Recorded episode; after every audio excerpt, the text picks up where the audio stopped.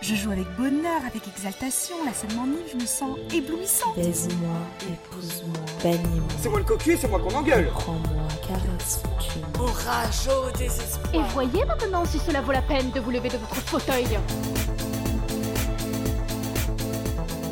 Bonjour à toutes et à tous, bienvenue dans ce nouvel épisode de Hors scène, le podcast qui dévoile les dessous du théâtre. Je m'appelle Alexandra Vépierre, je suis journaliste et un mardi sur trois, je reçois un ou une professionnelle du spectacle pour mieux comprendre ce milieu artistique. Et voilà, nous voici arrivés au dernier épisode de notre première saison. Mais pas de panique, hors scène ne va pas s'arrêter en si bon chemin, je vous détaille tout en fin d'épisode. Pour ce dixième épisode, on va se demander si le théâtre peut soigner. Pour ça, je reçois Luca Giacomoni et Christelle Fauchy. Lucas est metteur en scène. Pour créer ses spectacles, il organise des ateliers de théâtre avec des amateurs pendant plus d'un an. Il a travaillé auprès de personnes sous main de justice, de femmes victimes de violences, et aujourd'hui, il travaille avec des personnes ayant eu des expériences dites psychotiques. Ces spectacles réunissent ensuite amateurs et professionnels. Christelle Fauché est psychologue et comédienne. Elle a théorisé le concept de théâtre de la résilience, a fondé l'association Espace Résilience et elle a enseigné la dramathérapie. Avec mes invités, on va se demander comment le théâtre peut soigner. Quelles méthodes existent aujourd'hui? Quel impact a le théâtre sur les professionnels et sur le public? Et pourquoi l'art permet de se construire, voire de se reconstruire? Bonjour Bonjour. Bonjour. Alors, il existe euh, plusieurs manières de soigner à travers le théâtre, mais on va déjà essayer de comprendre quelles sont les méthodes que vous, vous utilisez, donc euh, des méthodes qui sont d'ailleurs euh, assez différentes. Christelle, est-ce que vous pouvez nous expliquer ce qu'est le théâtre de la résilience?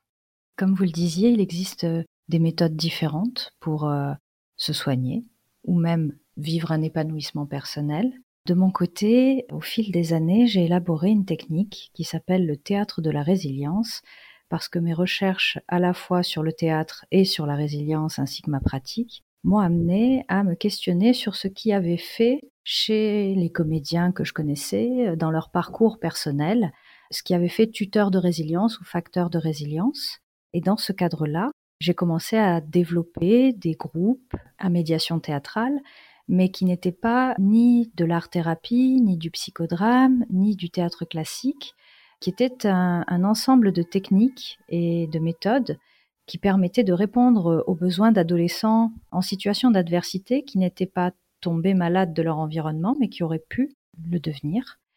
Et l'idée n'était pas de les soigner, L'idée était de leur donner des ressources pour faire face aux situations d'adversité qu'ils pouvaient rencontrer, afin de les aider à se développer et à s'épanouir en dépit des événements de vie, soit euh, ponctuels, soit récurrents, potentiellement traumatiques, qu'ils avaient rencontrés. Est-ce que vous pouvez juste préciser ce que c'est la résilience pour euh, celles et ceux qui ne connaîtraient pas bien euh, ce concept? Alors la résilience, c'est la capacité qu'ont les individus, c'est un processus, c'est pas un état, à se reconstruire et à se développer après avoir reçu un choc, un trauma dans la vie. Moi, je considère que la résilience, c'est une forme de cicatrisation psychique naturelle qui est permise à la fois par les ressources de l'individu, mais également par les ressources mises à disposition par son environnement. Et quand on est blessé physiquement, si on nous tape à nouveau sur cette blessure, elle se réouvre et on a du mal à cicatriser, quelles que soient nos capacités de cicatrisation. De la même manière, quand on est euh, un petit humain qui euh, vit des situations potentiellement traumatiques, on peut, si on a les ressources environnementales nécessaires, cicatriser et continuer à se développer en dépit de la blessure. Mais si l'environnement continue à réouvrir cette blessure continuellement par euh, ses agissements, eh bien, on peut difficilement cicatriser. Et donc l'idée, c'était d'apporter des ressources environnementales pour permettre aux enfants qui souffrent et aux adolescents qui souffrent, surtout euh, dans le cadre de l'application du théâtre de la résilience, à trouver les ressources nécessaires pour guérir des blessures de leur enfance. Mais dans un premier temps, surtout, essayer de retrouver un développement avant de pouvoir être en présence des éléments qui permettent de guérir des blessures de son enfance et notamment à travers la thérapie. Vous organisez euh, des ateliers avec des adolescents. Est-ce que vous pouvez nous expliquer comment se déroulent les ateliers? Depuis à peu près une quinzaine d'années, je pratique avec des adolescents des ateliers théâtre de la résilience qui euh, sont basés sur des groupes qui à peu près euh, peuvent contenir entre 6 et 15 voire plus d'adolescents, puisqu'en fait il s'agit d'une entre-orientation. Il n'y a pas de numerus clausus, on n'arrête pas les inscriptions, le principe est un accueil inconditionnel. La seule règle qui soit une règle d'exclusion, c'est la trahison de la confidentialité pour que les uns et les autres puissent se faire confiance à l'intérieur du groupe. Il faut qu'à aucun moment ils ne se sentent en danger à l'extérieur et que justement euh, ce, cadre reste un cadre protecteur, contenant, comme un cocon, qui leur permette d'expérimenter toute leur créativité et s'autoriser à faire des erreurs sans avoir peur d'être jugés. Avec le théâtre de la résilience, on ne considère pas qu'on fait du soin au sens thérapeutique, puisque je pars du principe que les adolescents qui viennent ben, ne sont pas malades. Ils viennent pour éviter de tomber malades de leur environnement. Et donc, euh, voilà, il y a un ensemble d'exercices, de jeux, de mise en scène. Il y a un premier temps qui est un temps euh, d'expression libre.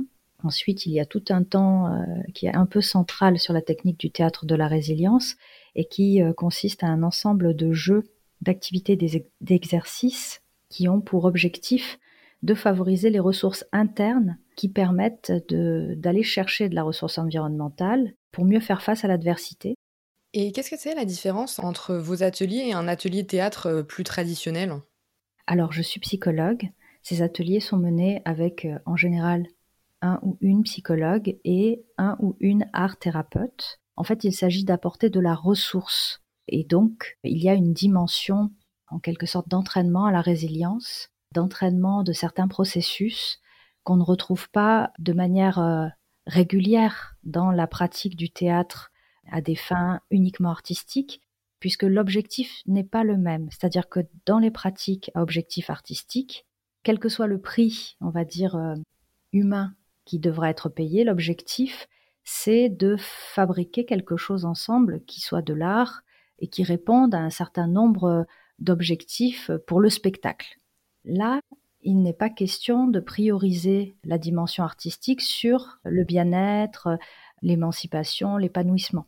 Si le fait d'arriver à s'alimenter des ressources que j'apporte en tant que psychologue leur permet d'être de meilleurs comédiens, c'est un bonus, c'est formidable, mais ce n'est pas l'objectif principal. L'objectif principal, c'est que quand ils sortent de ces ateliers, et à chaque atelier, puisqu'ils ne sont pas obligés de venir à tous les ateliers, eh bien, il faut qu'ils puissent partir tout de suite avec quelque chose, qu'ils puissent emporter avec eux quelque chose qui va, qui va les aider d'une manière ou d'une autre en termes de ressources. Ça peut être sur la concentration, ça peut être sur la capacité à travailler en équipe, sur euh, la coopération, ça peut être sur euh, l'estime de soi, l'image de soi, l'affirmation de soi.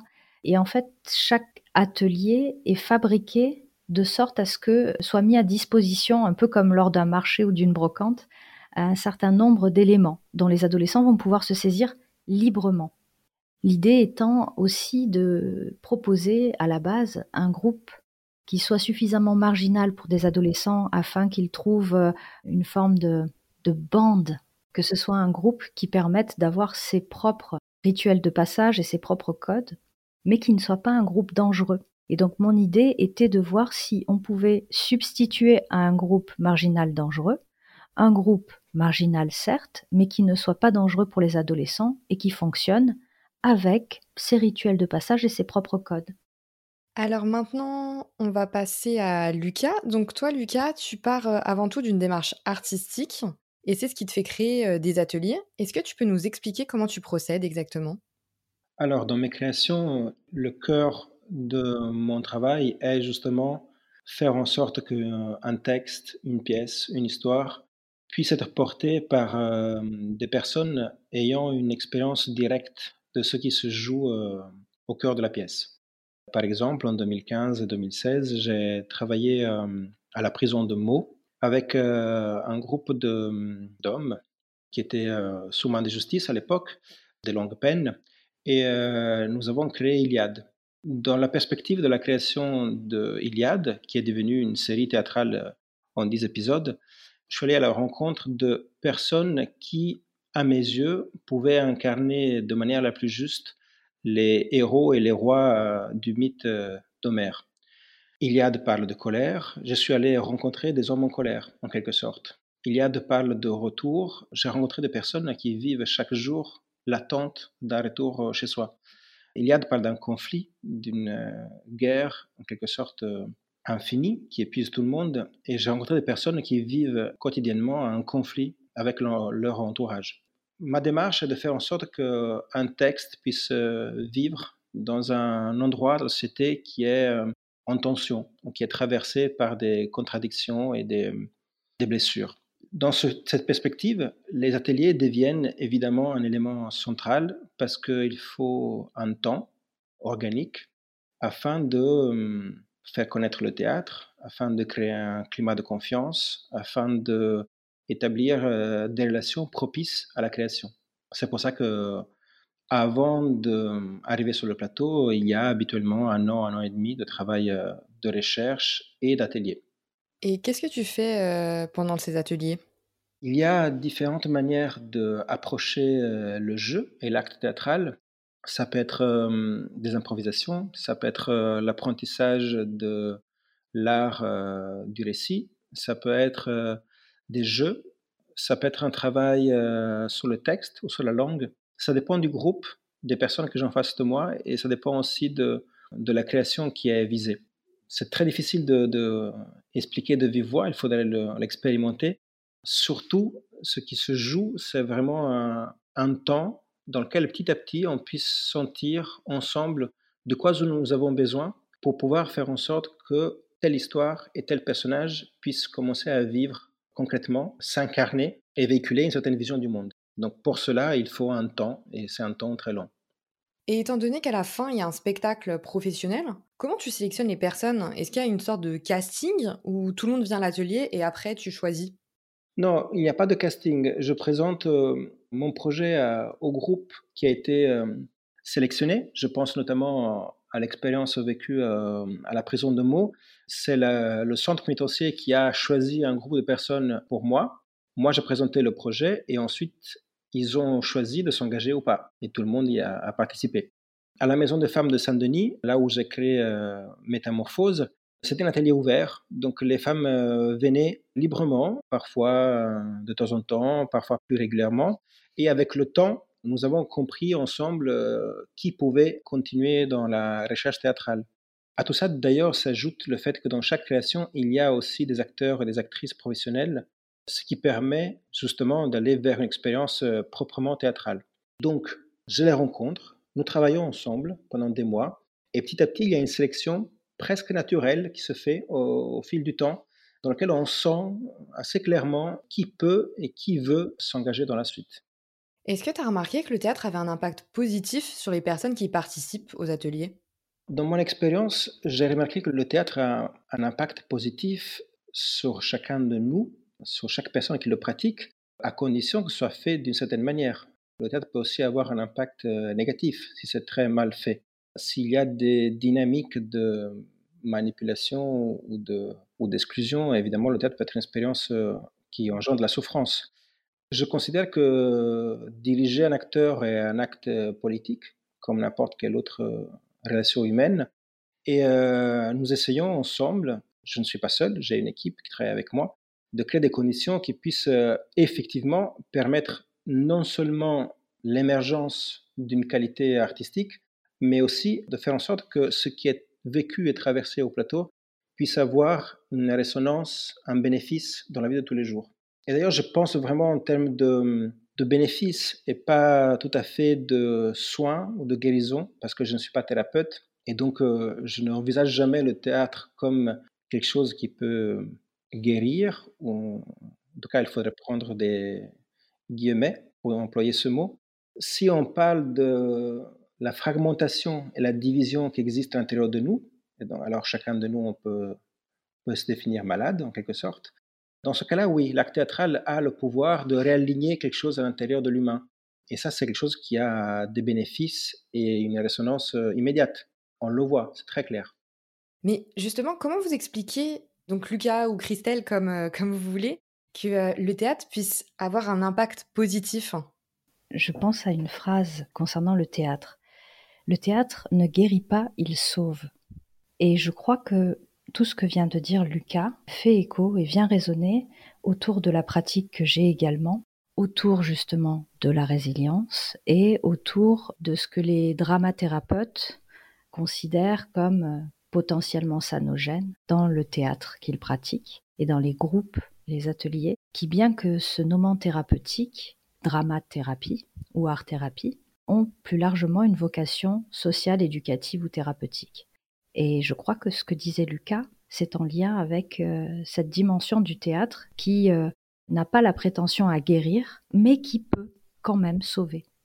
Je suis entièrement d'accord et euh, je pense vraiment que le théâtre existe pour relier ce qui est séparé, fragmenté. Et ça, au niveau individuel, parce qu'effectivement, comme je disais, il y a une sorte de dispersion intérieure, de chaos, de désordre que le théâtre permet de unifier et réaligner, mais aussi au niveau sociétal. Ce qui m'intéresse en allant chercher des personnes qui sont habituellement exclues ou éloignées de la scène, c'est comme si l'acte théâtral permettait de reconstituer, recomposer une déchirure sociale, une blessure sociale.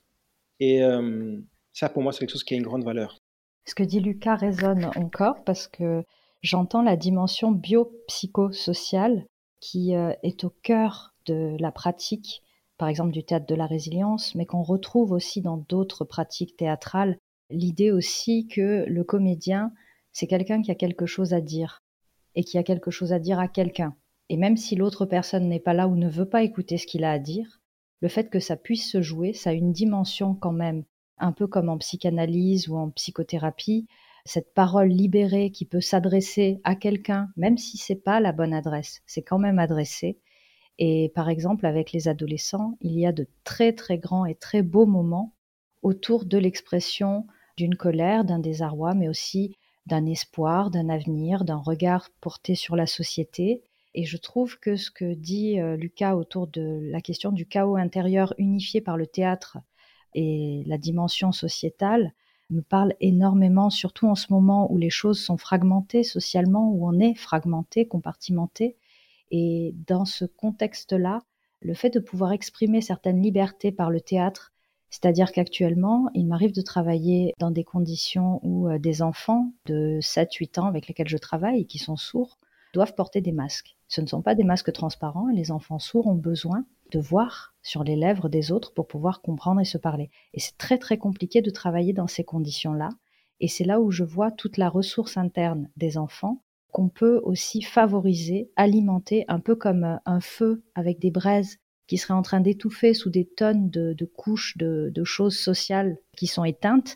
Mais ces braises-là, elles sont, elles sont là en dessous. Et le fait de souffler avec du théâtre sur le ressenti, sur la possibilité d'exprimer ces ressentis, fait renaître une flamme de vie qui me semble impossible dans d'autres circonstances. C'est-à-dire que le théâtre est très complet pour ça. Il vient alimenter à la fois la dimension de réflexion, la dimension du cœur, et la dimension du faire. C'est un petit peu comme si le théâtre permettait d'unifier la tête, le cœur et la main.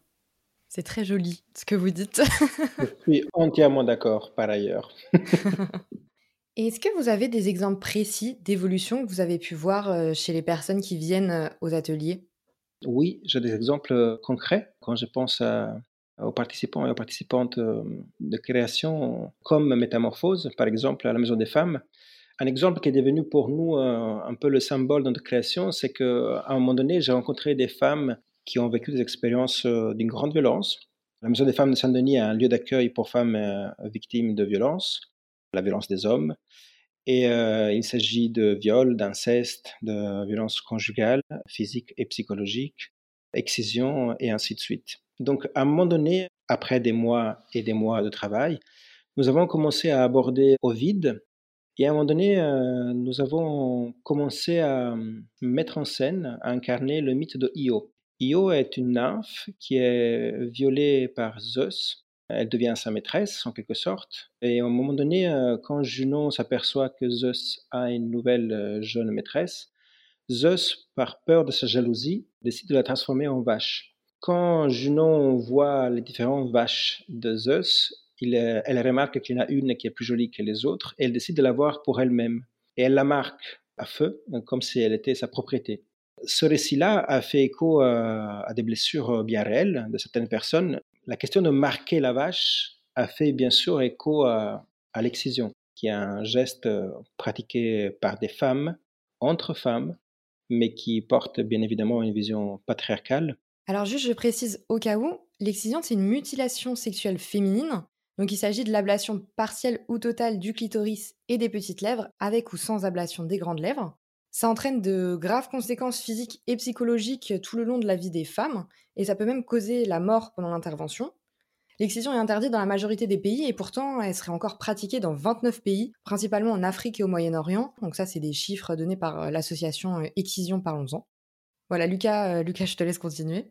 Donc nous nous sommes posé la question de quelle était la métaphore, le geste à accomplir pour qu'on puisse voir, comprendre qu'il s'agit d'une excision. Donc un jour, en arrivant à l'atelier, je trouvais sur le marché de Saint-Denis une mangue comme euh, la mangue a cette partie qui rappelle le clitoris, j'ai décidé d'apporter cette mangue et avec un couteau, nous avons collectivement commencé à réfléchir à la possibilité de couper cette mangue pour voir dans l'histoire de Io ce que veut dire la violence de l'excision. C'est quelque chose qui a pris euh, plusieurs semaines. La première fois que j'ai amené le fruit et le couteau, la personne n'a pas réussi à le couper. Évidemment, on a mis des mots dessus, euh, on a chanté, on s'est pris dans les bras. Ça a pris tout le temps qui était nécessaire. Et la deuxième fois, la personne a pris le couteau, elle a approché le couteau, mais on n'y est pas arrivé encore. La troisième non plus. La quatrième, enfin, on a vu pendant la mise en scène qu'effectivement, ben, on coupe le fruit, le jus qui coule, et ensuite la fille a commencé à manger la mangue. Et donc cette image très forte et très violente de s'approprier du fruit de l'autre, est quelque chose qui, à un moment donné, a libéré une énergie au sein du groupe très forte. évidemment, encore une fois, ça a pris du temps, c'est quelque chose qui a fait mal à tout le monde. Moi, j'étais le premier à avoir la voix qui tremblait et je n'étais pas tout à fait sûr que c'était une bonne chose à faire. Mais finalement, en parlant de Io, Zeus, Junon et de l'expérience vécue par la nymphe, quelque chose a été libéré. Et j'ai pu voir que la personne, la fille qui a choisi de jouer le rôle de l'exciseuse, qui a vécu elle-même, qui est victime d'excision, au début, elle n'arrivait pas à en parler. Il a fallu un temps pour qu'elle puisse rentrer dans le jeu. C'est elle-même qui m'a dit, il faut d'abord que j'arrive à faire ça sur le plateau pour que je me libère de cette chose qui me hante depuis toujours, depuis mon enfance.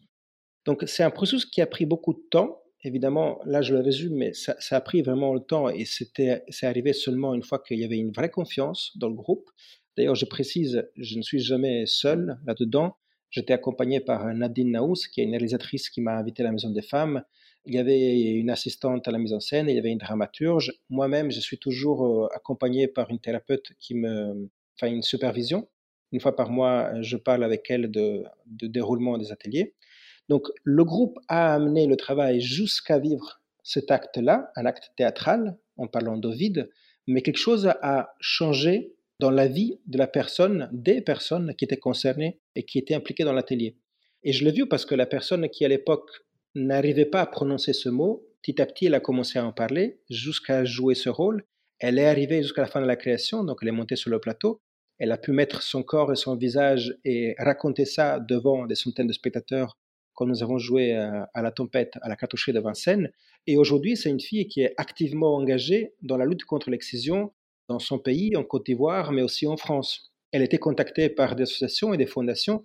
Elle est devenue une sorte d'ambassadrice, entre guillemets, de la lutte contre cet acte qui est bien évidemment barbare. Ça pour dire que c'est juste un détail, un exemple d'un processus qui est beaucoup plus large, mais qui montre clairement que l'expérience vécue sur le plateau, si elle est honnête, elle a une influence, un impact très fort sur la constitution de la personne en dehors du plateau. Alors Lucas, euh, juste je me permettrai pour que euh, les personnes à, l'écoute de ce récit comprennent pourquoi il y a eu euh, ce processus, parce que moi quand j'écoutais, je trouvais ça très très intéressant et en même temps j'étais un peu inquiète pour cette personne.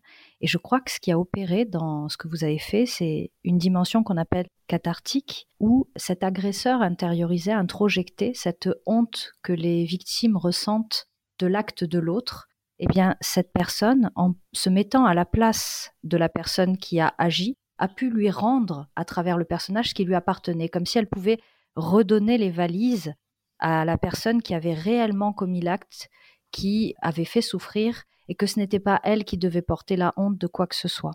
Est-ce que quand je dis les choses de cette manière, est-ce que, est que vous les avez vécues comme ça aussi? Absolument, c'est passé de, cette manière-là et il s'agit vraiment de mettre à distance quelque chose qui au début est trop fort pour être nommé ou, euh, ou expérimenté sur le plateau.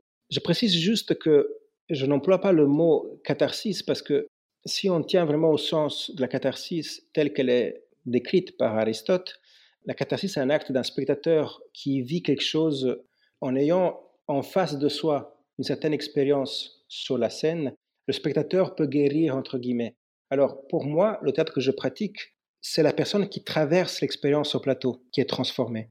C'est comme, euh, entre guillemets, comme euh, le, chaman, on peut dire, ou comme n'importe quel performeur ou performeuse qui, ayant vécu quelque chose sur la scène, dans un espace symbolique, cet espace-là permet effectivement une guérison, en utilisant encore ce mot entre guillemets, à l'intérieur de soi. Et ce que les personnes autour vivent, c'est un effet d'induction. Comme quelque chose a été vécu avec une grande intensité, une grande force au centre du rituel théâtral, les personnes autour en bénéficient aussi. Et effectivement, le groupe est porteur. Mais c'est comme tu dis, c'est vraiment une mise à distance de quelque chose qui fait mal, quelque chose qui à l'intérieur de soi est, est brûlant. Dans un groupe comme celui-là, il y a une dimension probablement thérapeutique dans ce que vous avez fait, et il y a aussi une dimension de résilience assistée, c'est-à-dire comment comment on arrive à transformer le trauma, comment on arrive à se transformer soi-même et à dépasser au fur et à mesure des situations dans lesquelles on est enfermé pour se libérer, s'émanciper malgré le trauma. Oui, et d'ailleurs, euh, je précise aussi autre chose qui est essentielle à dire pour les personnes qui nous écoutent. À aucun moment je demande de travailler sur quelque chose que les personnes ont vécu personnellement. L'exemple que j'ai donné est arrivé à un moment donné parce que certaines personnes ont eu le courage de partager avec le groupe ce qu'ils avaient vécu. Et moi, je ne demande jamais aux personnes avec qui je travaille pourquoi elles sont là ou qu'est-ce qu'elles ont vécu auparavant. Je ne l'ai pas fait en détention, je ne l'ai pas fait à la Maison des femmes et je ne le fais pas aujourd'hui quand je travaille avec des personnes que j'ai rencontrées en psychiatrie. Donc, c'est aussi une raison pour laquelle j'emploie des récits et des histoires comme l'Iliade, les Métamorphoses ou Hamlet. C'est parce que d'un côté, c'est quelque chose qui protège moi de la réappropriation du récit, de l'autre, et c'est quelque chose qui protège aussi la personne en face d'une exposition de sa vie privée euh, sur un plateau. Ça, c'est très important à, souligner. L'autre chose est que tout ça n'est pas fait dans un but performatif, dans le sens, on ne cherche pas un résultat. Ça, c'est l'autre chose qui me tient à cœur. C'est que dans mon travail, ce qui prime est la qualité du processus, et ça, ça vaut pour tout le monde, pour moi, pour les acteurs professionnels, pour les amateurs. Et tous les éléments qui rentrent en jeu sont là pour être intégrés et servir de la manière la plus fidèle possible ce qui se joue dans le texte. Donc, les éléments personnels qui agissent dans les ateliers, c'est quelque chose qui est parfois partagé par les personnes, si elles le souhaitent, mais qui n'est pas une condition nécessaire pour le travail.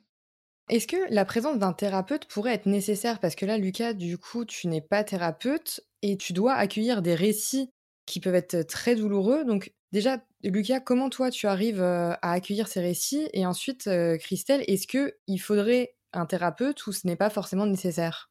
Pour ma part, j'ai une thérapeute qui m'accompagne, qui n'est pas présente sur les lieux, mais avec qui je change régulièrement pour qu'elle puisse me donner son avis sur le déroulement des ateliers. Après, aussi, je ne suis jamais seul. En ce moment, en travaillant sur Hamlet, il y a à côté de moi une personne qui n'est pas encore psychologue parce qu'elle n'a pas fini ses études, mais qui est art thérapeute et qui m'accompagne et qui a ce regard-là précisément et qui euh, observe le processus de travail avec ce filtre-là.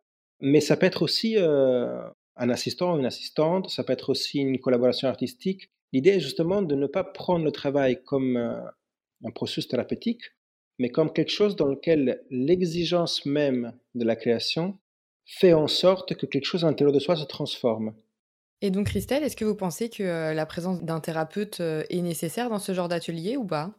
Je ne vais peut-être pas répondre si directement à cette question parce que les ateliers d'art-thérapie, de dramathérapie, de théâtre, il y a des moments où les frontières ne sont plus si claires. Moi, je crois que parfois certaines personnes ne sont pas prêtes tout de suite à aller en travail thérapeutique et elles viennent comme tester l'expression de leur histoire pour vérifier si c'est entendable par quelqu'un.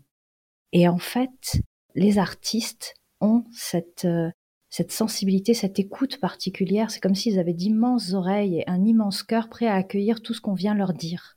Et il y a quelque chose de l'émotionnel et pas du professionnel avec la neutralité bienveillante qui fait que ce récit peut se dire dans ce contexte-là. D'où l'intérêt de l'ouverture et de la bienveillance prête à l'accueil de l'autre qui existe dans ce type de groupe. Et évidemment, c'est nécessaire pour les personnes qui accueillent avec leur grand cœur et leurs grandes oreilles et leur grand sourire aussi souvent les détresses des uns et des autres. C'est important que ces personnes, elles aient une supervision, un espace de soutien, un lien en fait avec des personnes qui pourront les aider à mettre des mots sur ce qu'ils vivent, sur ce qu'ils ressentent, les aider aussi à prendre du recul pour ne pas être en compassion, mais en empathie avec euh, les récits qui, qui vont se produire. Et ça, je trouve que dans le travail de Lucas, ça semble ressortir comme un, phare, comme une, lumière, comme une sortie de secours, c'est-à-dire il sait, il ne demande pas à chacun d'exprimer le récit de sa vie, il sait que dans les tragédies, il y a des choses communes à toute l'humanité, c'est pour ça qu'on s'y retrouve, on, on, est capable de s'identifier, euh, mais euh, c'est aussi euh, cette possibilité qu'il a, à travers ces histoires, d'avoir conscience qu'il peut y avoir des choses difficiles qui se révèlent de l'histoire de chacun, et d'avoir le recul pour demander de l'aide et un éclairage à la fois théorique et pratique avec des collègues psychologues qui travaillent avec lui.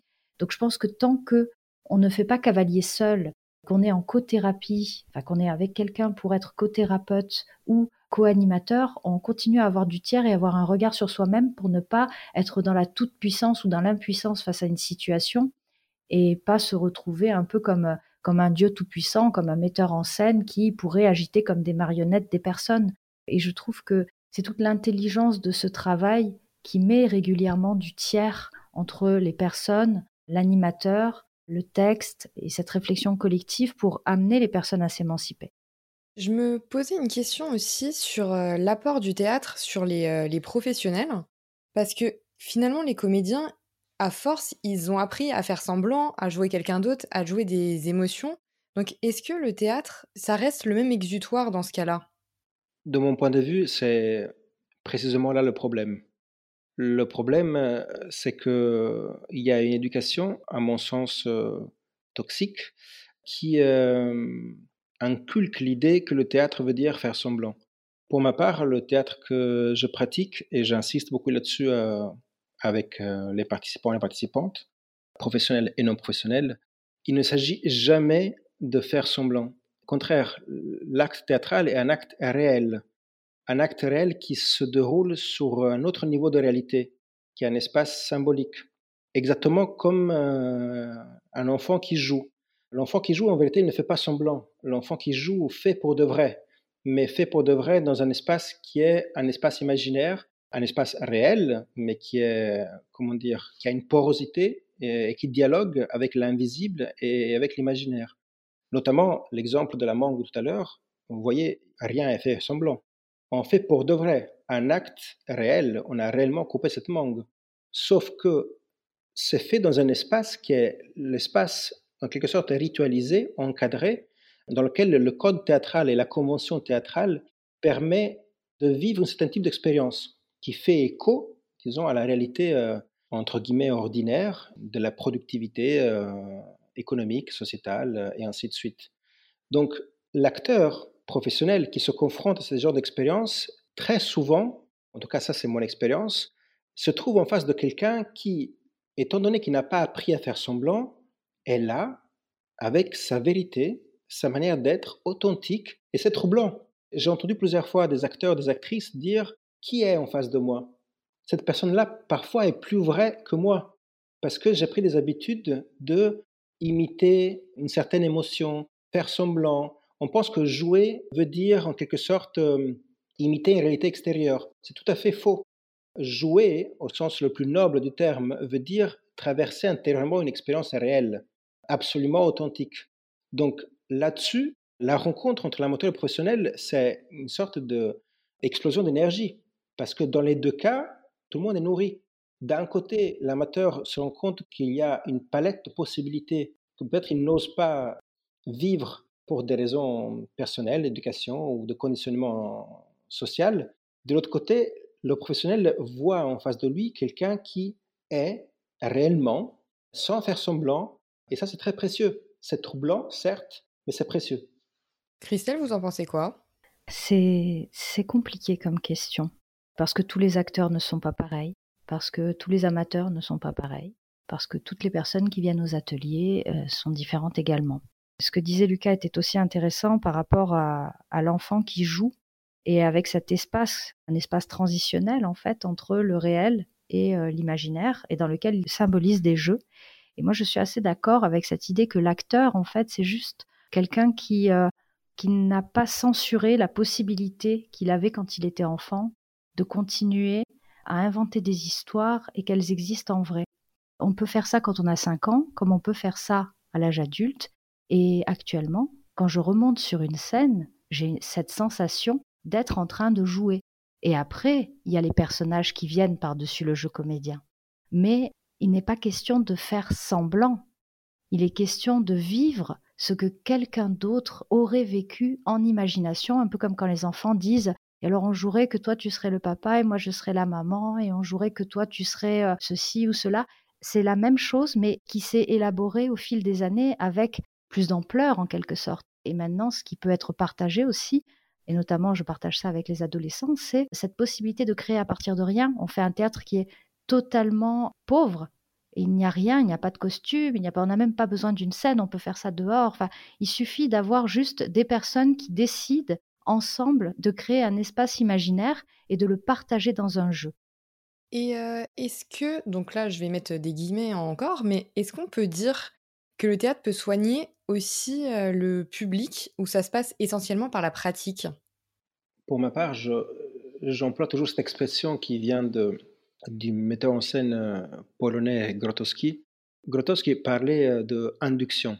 Un métal est traversé par certaines charges électriques. Les métaux qui sont juste à côté, par effet d'induction, ils sont ou ils peuvent être traversés par la même énergie.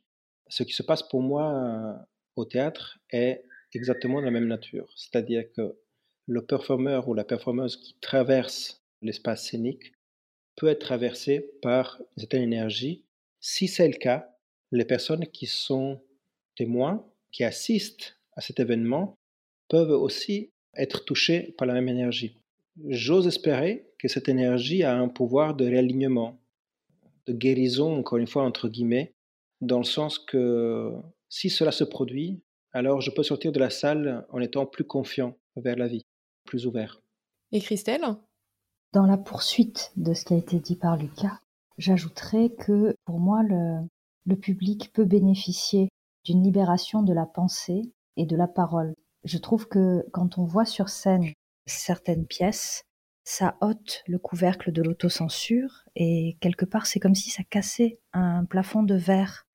Et quand le public, à la fin d'une pièce, et je, pense à une pièce en particulier, dans laquelle des choses dures et douloureuse pouvait se jouer, il y avait des personnes dans le public à la fin qui sont allées voir la metteuse en scène, qui était aussi l'une des comédiennes, pour la remercier parce que quelqu'un avait enfin pu dire à haute voix ce dont elles avaient été privées depuis toujours. C'est comme si le théâtre rendait la parole et la dignité à des personnes qui avaient été maltraitées, malmenées, socialement ou dans leur famille.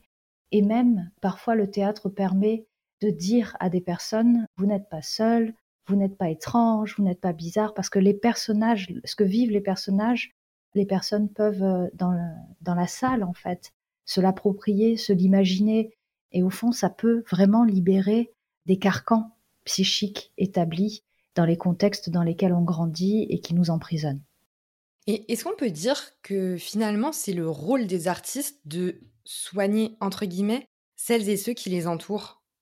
Pour ma part, il n'y a aucun doute sur le fait que c'est le rôle de l'art dramatique, de l'art théâtral aujourd'hui. Encore une fois, précisons ce mot euh, soigner. Si un groupe d'êtres humains, acteurs, metteurs en scène, toute la troupe technique et artistique, si ce groupe a le courage de faire cette opération sur soi-même, à travers une histoire, à travers des personnages, de agir comme un, chirurgien qui, avec un, scalpel, pouvait vraiment travailler sur lui-même et avoir le courage et la force de aller vraiment au plus profond de soi-même et de toucher quelque chose qui est vrai, de dépasser les masques, dépasser tout ce qui fait semblant chaque jour dans la vie quotidienne. Si ce groupe a la force d'arriver à ça et la capacité d'arriver à ça, quelque chose devient possible quelque chose devient possible pour ceux qui vivent cette expérience, mais aussi pour la société euh, euh, autour qui assiste à cet événement. À mes yeux, le théâtre a ce rôle-là aujourd'hui. C'est un avis totalement personnel, mais c'est le seul théâtre qui m'intéresse. Si le théâtre est juste un divertissement ou euh, l'énième distraction autour de moi, en vérité, le théâtre ne m'intéresse pas. Le théâtre a, à mon avis, le devoir, en quelque sorte, d'avoir cette cruauté, je l'emploie avec des guillemets pour employer le mot de Artaud, de poser un regard sur soi et de voir qu'est-ce qui est réel pour de vrai. Le théâtre est vraiment l'endroit dans lequel on arrête de faire semblant. Pour une fois, enfin, on arrête de faire semblant. Et si je vais au théâtre, moi spectateur, et on arrive à me faire voir quelque chose que je ne vois pas d'habitude, et me faire entendre quelque chose que j'entends pas d'habitude, ben oui, quelque chose se réaligne, et quelque chose se détend, et se calme à l'intérieur de moi. Christelle, vous voulez ajouter quelque chose ou pas? Juste que vous parliez du rôle des artistes. Il semblerait que les artistes ne soient pas faits pour nous soigner. Moi, j'ai l'impression qu'ils sont plutôt là pour éviter qu'on tombe malade et pour nous garder en bonne santé. Et on remarque que chaque société dans laquelle on fait taire les artistes, elle tombe malade. Et je me dis qu'actuellement, ce sont peut-être les seuls qui pourront tomber le masque quand nous aurons tous des masques pour venir dans les salles euh, écouter des histoires. Une dernière question euh, pour finir. Est-ce que vous avez une œuvre théâtrale à nous conseiller qui vous a marqué dernièrement? Alors, dernièrement, c'est il y a quelques années, c'est pas tout récent. Il y a deux ans, j'ai vu euh, la pièce du metteur en scène suisse Milorau. La pièce s'appelle Five Easy Pieces. C'est une euh, création sur l'affaire du trou. Milorao a, choisi une, équipe de sept enfants qui ont, il me semble, entre 9 et 12 ans. Et il met en scène l'affaire du trou, donc euh, on parle bien de pédocriminalité, avec une équipe dans laquelle il y a juste un acteur qui interprète l'animateur de l'atelier théâtre, parce que la pièce est créée comme un atelier théâtre pour un jeune public.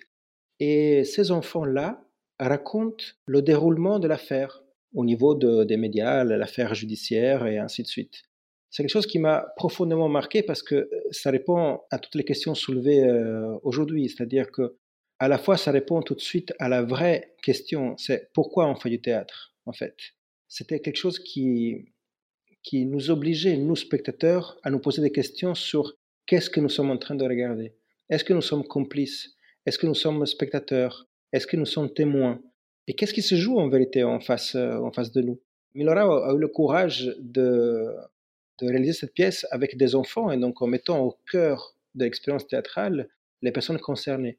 Pour moi, c'était vraiment une sorte d'exemple euh, à suivre en quelque sorte. Je ne sais pas si la pièce tourne encore aujourd'hui, mais si c'est le cas, je vous invite à la découvrir. Alors, en l'occurrence, j'ai pas l'impression. Par contre, il vient de sortir une pièce qui s'appelle Family et qui clôt la trilogie qu'il a entamée euh, avec euh, Five Easy Pieces. Donc, euh, à voir s'il va la rejouer bientôt. Et vous, Christelle, vous avez une pièce à nous conseiller? Alors, il y a la pièce de théâtre qui a été écrite et mise en scène dans un premier temps par Capucine Maillard et qui s'appelle Quelque chose, qui a été ensuite mise en scène par Andrea Bescon et que j'ai vue plusieurs fois, qui est une pièce qui traite paradoxalement de trauma et de résilience. Et j'avais reçu un choc incroyable, c'était d'une puissance, les actrices jouaient tellement bien, c'est l'histoire de quatre femmes qui se retrouvent de manière officieuse euh, après être sorties d'un groupe de parole sur des agressions qu'elles ont vécues euh, étant enfants ou adolescentes, des agressions de nature sexuelle. Et à l'issue de ce groupe, elles se retrouvent pour une fête de la musique et elles partagent de la vie. Elles partagent pas des, malheurs, elles partagent pas de la tristesse, mais au fur et à mesure, elles vont pouvoir se révéler les unes aux autres euh, dans un contexte euh, scénique où elles vont se déplacer et elles vont avoir un genre de bar pour elles toutes seules, euh, tranquillement. Et il va y avoir plein de choses qui vont pouvoir se dire hors du champ thérapeutique, hors du, psychologue, hors de la thérapie. Et c'est une pièce qui m'a énormément émue parce que à la fois elle était euh, pleine de, de tristesse et de profondeur évidemment, mais qu'elle était aussi pleine de vie et de joie. C'est un petit peu ce qui compose en fait cette résilience, ce merveilleux malheur, comme dirait Cyrulnik, à la fois quelque chose de d'effroyable, d'une catastrophe, et en même temps quelque chose d'un lien nouveau qui peut se créer avec d'autres humains et qui fait qu'on a l'opportunité de, renaître en quelque sorte de, de, ce qui s'est passé sous une autre forme.